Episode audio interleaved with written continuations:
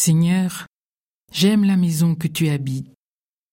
La maison, oikos en grec, l'habitat, mais encore la famille, le chez-soi. Salomon veut construire un temple pour le Seigneur. La Bible raconte cette construction somptuaire, à grand renfort d'ouvriers et de matériaux rares. Non une maison, mais un palace qui rend la présence de Dieu inaccessible, lointaine.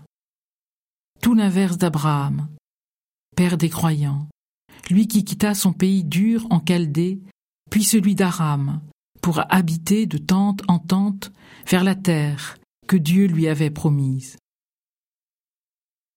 Tente où Dieu vient à lui, le visite, jusqu'en ce jour où trois voyageurs s'arrêtent près des chaînes de Membré.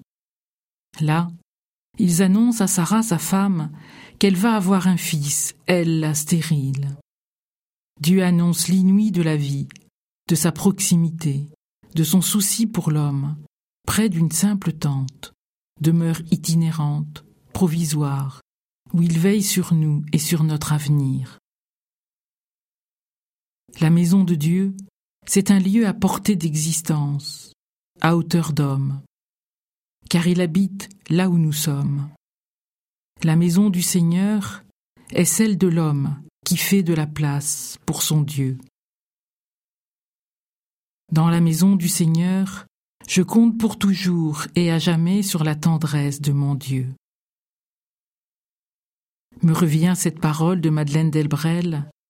La maison, c'est là où quelqu'un habite, qu'on rencontre dans le quartier. C'est quelqu'un qui est toujours là.